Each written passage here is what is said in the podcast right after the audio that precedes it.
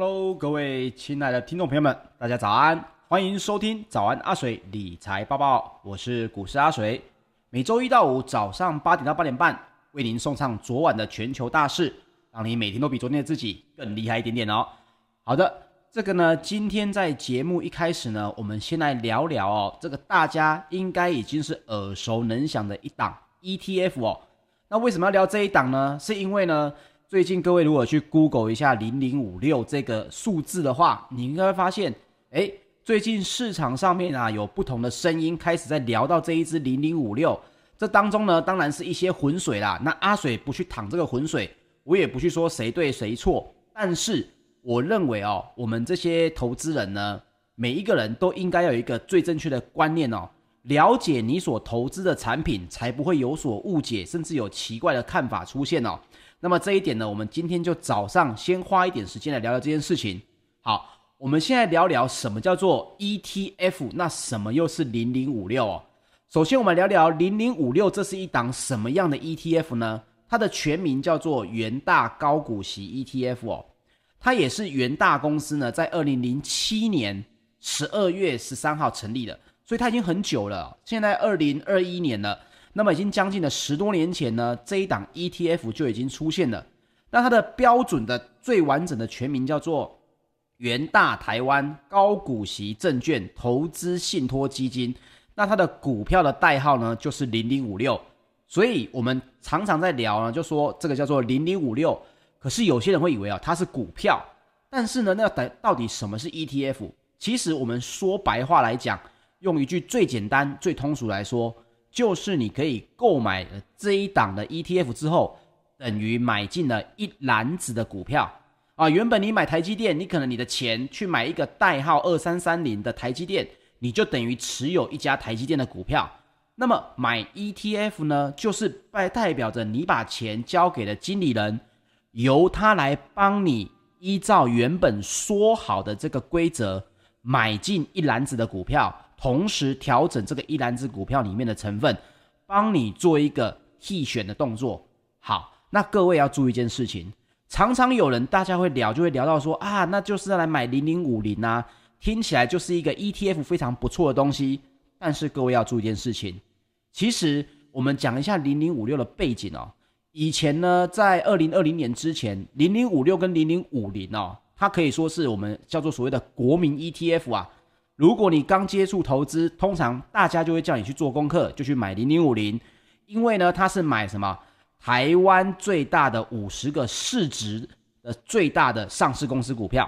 所以呢，它会依照市值帮你买进一篮子的五十档的这个市值公司的股票，这是零零五零。但是零零五零呢，既然他说好了规则是什么？五十档市值最大的上市公司的股票，那么各位。它是不是一种所谓的你的公司的市值怎么变化，我的这个零零五零的基金这个 ETF 呢就怎么变化的一档被动型的 ETF？对，重点就在于被动型。那么最近的零零五六的这个在市场上面的争议呢，主要就是有人聊到啊，然后说啊，为什么零零五六要纳入这个长荣行啊？长荣行以前是航运股啊之类的。可是各位。我必须要帮零零五六说一句话，因为这是人家当年在出现这个零零五六这一档 ETF 的时候就已经说好了规则。换句话说，你把钱拿去买零零五六这一档元大的所谓高股息证券投资信托基金，这个意思就是什么呢？你认同它的持股策略嘛？那么零零五六的持股策略是什么？零零五六的持股策略，其实一直以来都是用台湾五十跟台湾中型一百指数里面的成分股，去挑符合流动性测试标准，另外会去挑选未来一年，注意听，预测预测现金股利殖利率最高的三十档股票来做成成分股，所以零零五六呢，原本他就有告诉你说，你来买零零五六，你就要接受我是属于什么主动来帮你挑选，因为我当中有经理人的团队来做所谓的预测。换句话说，零零五零跟零零五六其实一个就是被动型。你如果今天想要买进，就是全台湾这个股票市场里面市值最大的前五十档，然后呢当中会有一些啊、呃，你想要买一篮子的股票，那当然是买零零五零。如果你今天想要享受一个哦，有一个经理人团队来帮你预测未来三十档高值利率的股票，那么你当然会去选择买零零五六。所以你去看了人家挑选的这个成分股之后，反过来批评啊，这个成分股啊过去如何如何？各位，我认为这样子不太对哦，因为元大高股息的成分股原本就已经说好是殖利率决定权重。所以今天你想要买零零五六，你原本就是应该认同它的预测。同时，我也跟大家讲的是，过往零零五六的成分股哦，一直是集中在所谓的这个电子零件这些高值率的产业，那比率很高啊，将近要一半，加总起来将近要一半哦。包括了电脑跟周边设备啦、半导体啦、电子零组件呐，这些夯不啷当加起来已经占了零零五六的一半。那么现在呢，有另外的航运股进来，当然你对航运股会有很多看法，可是我必须要说的是，这个是当时 ETF 出现就有的规则，这是它的路哦，它不能因为说过往呢航运股觉得它也不优，那么所以我们现在又要更改规则，那这样子投资零零五六的人反而无所适从，毕竟我今天想要买零零五六，如果我想要享受就是你所谓的高股息。那么我对你的看法，当然就是我信任你来帮我挑选嘛。所以零零五六原本就是在预估未来一年的殖利率，而非市值决定，也不是因为产业决定，只是因为过去台湾的所谓高配息的股票，很多都是在所谓的这个金融股跟电子股，所以各位也不用去担心说，那零零五六买的这个呃航运股不好怎么办？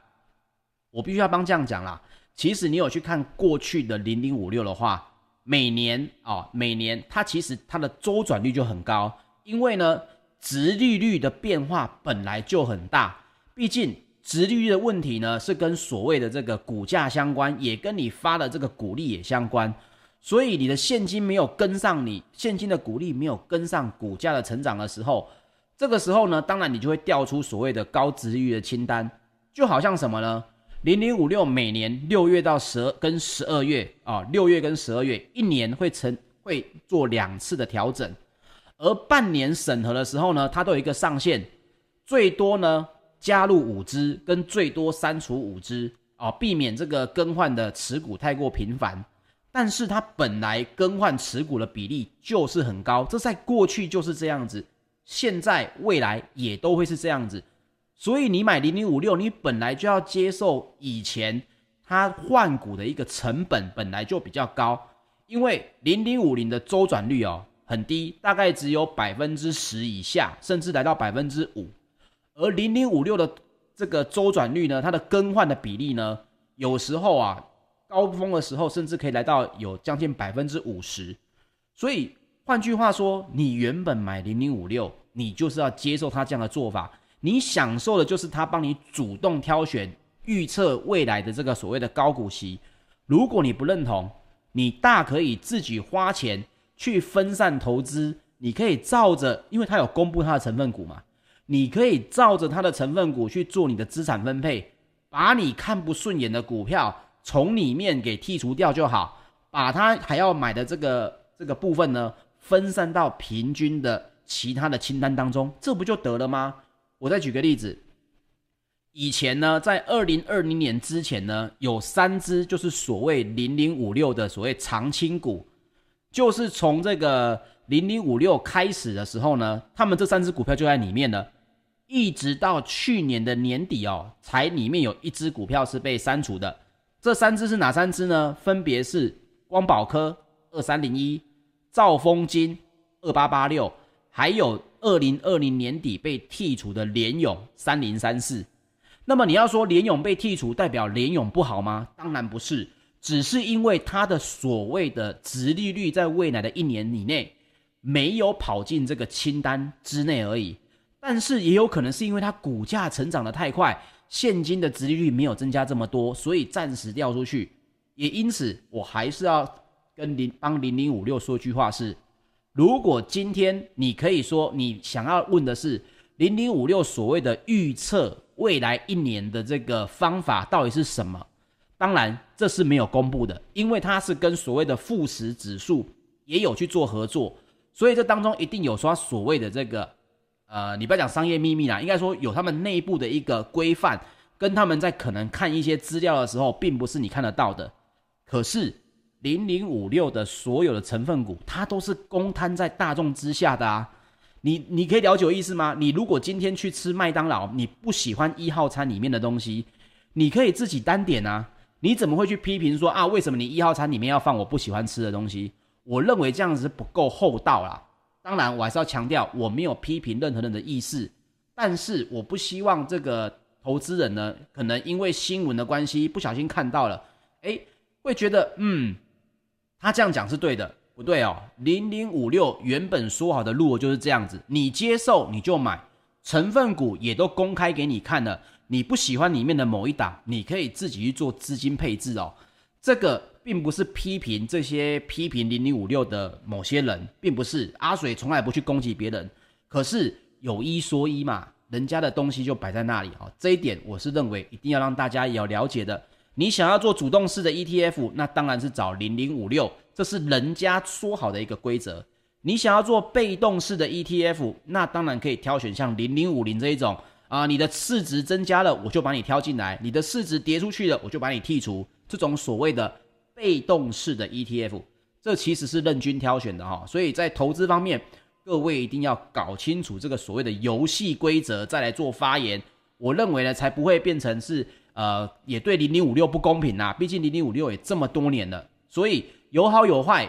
单看你从哪一个角度去看。但是台湾这个时候，现在这个你这个时机点，真的我们哦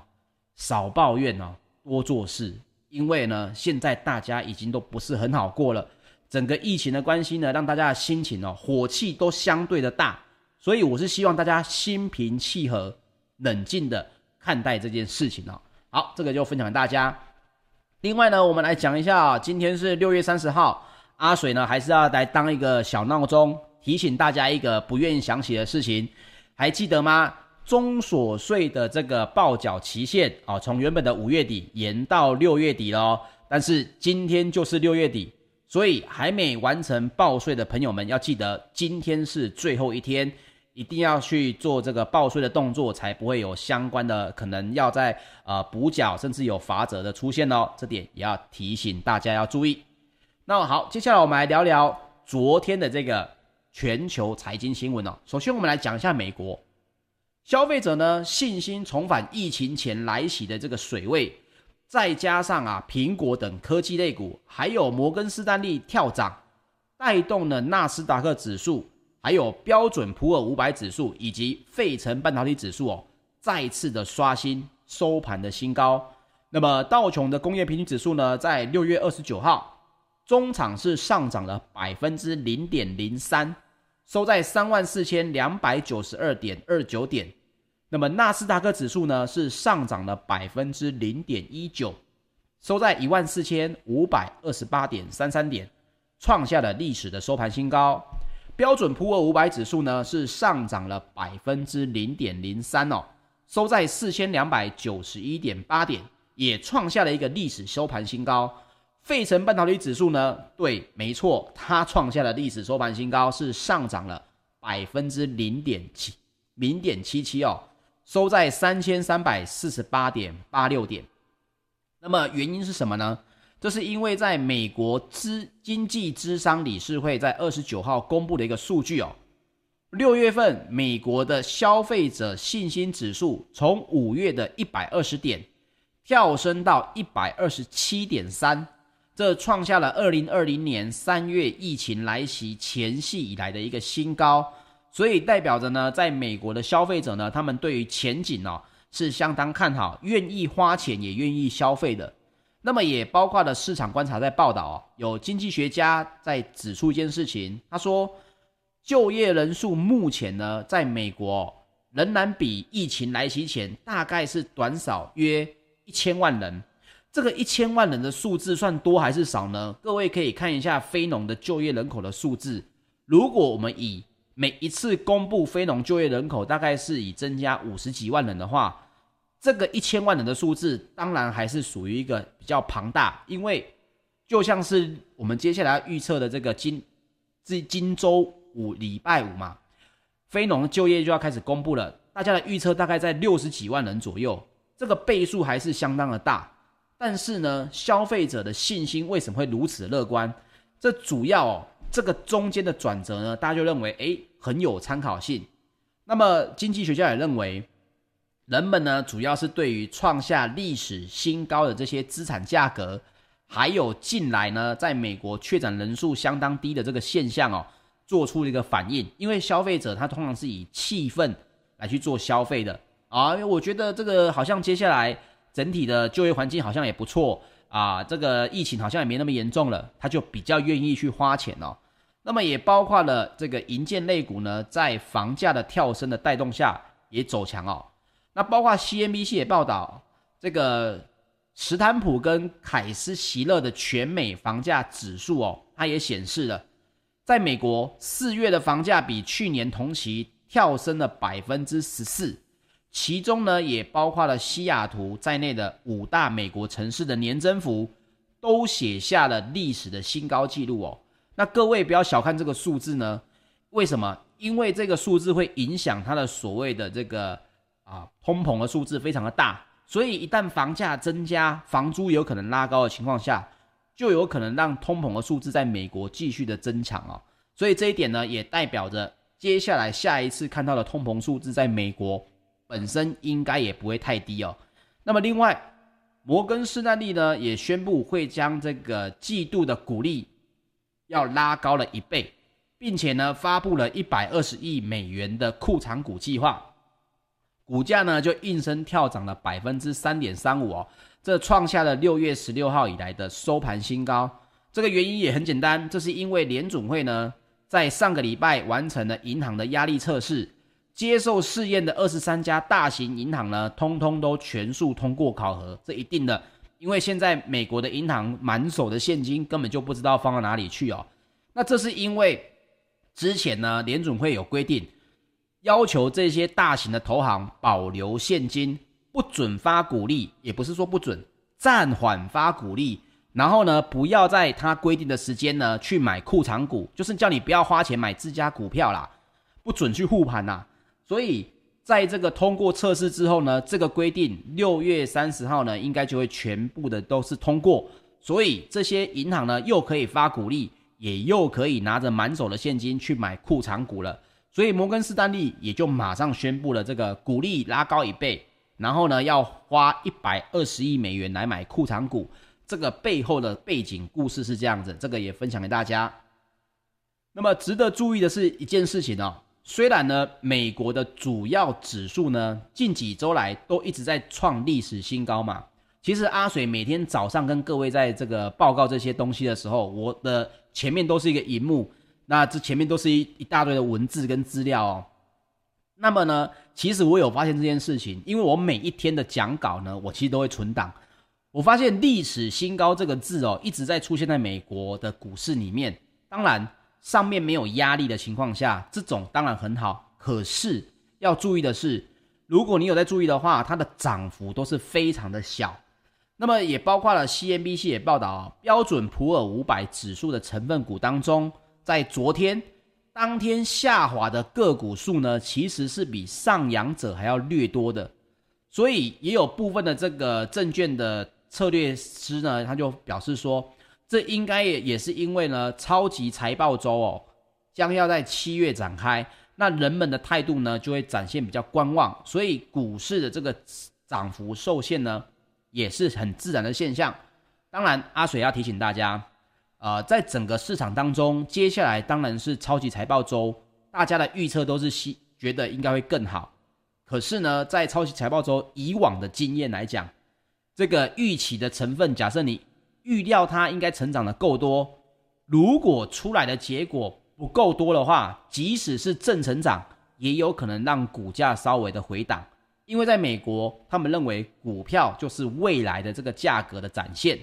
所以你未来的这个财报呢，你过去的财报开始有点减弱的话，他们就认为有可能是产生了一些问题，未来的股价就不值得这么高估，因为原本的预估比较高，所以这一点呢，就反而让股价的震荡会在七月份啊，过往经验来讲都是比较强的，不管是往上还是往下都会比较高的。所以呢，各位如果在操作呃美股的话，你也要记得，在接下来的七月份呢，你可能会面临的震荡也是会相微大一点的哦，这点要分享给大家稍微注意一下了。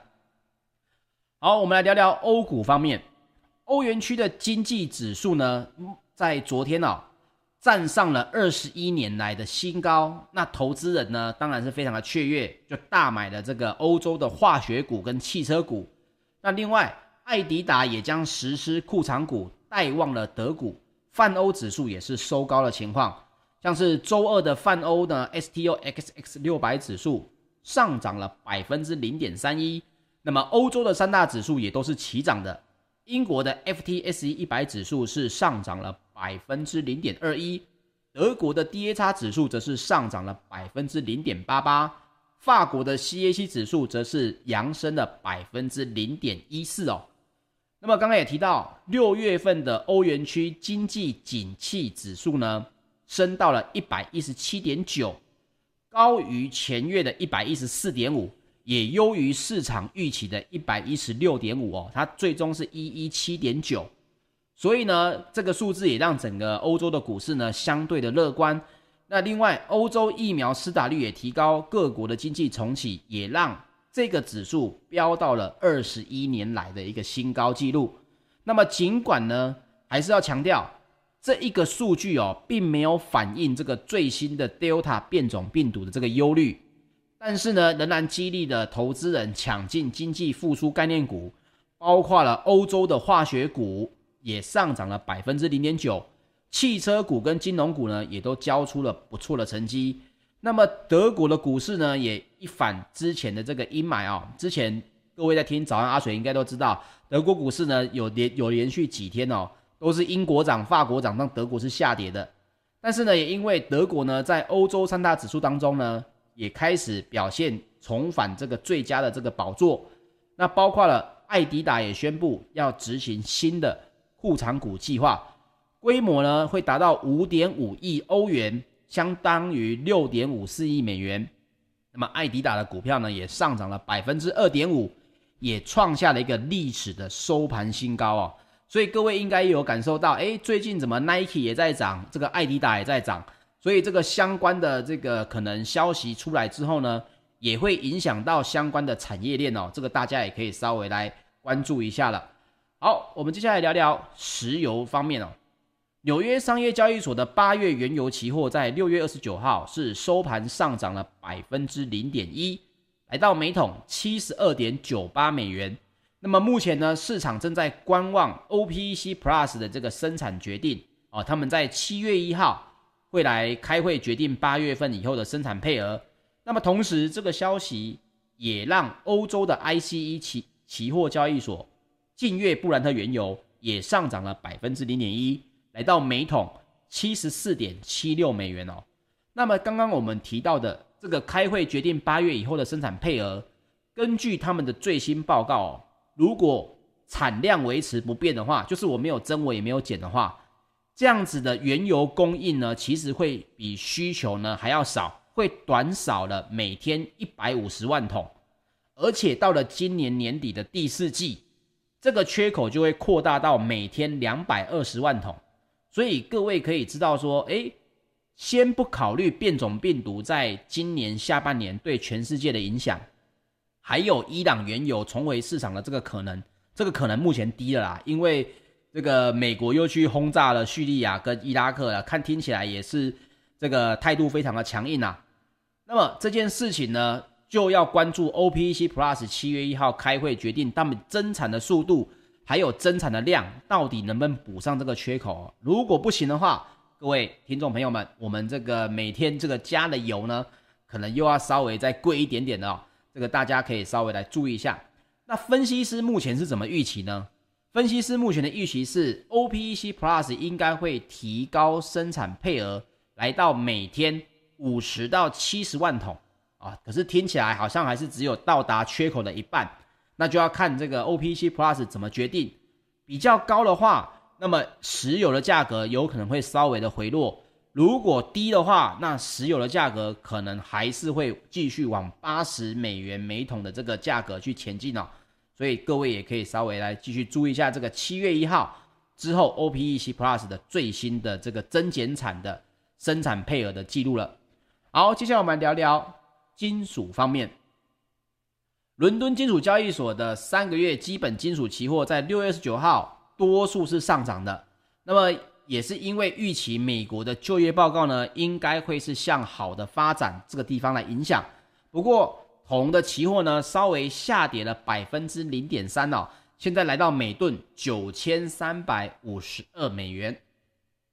好，接下来我们来聊聊贵金属方面。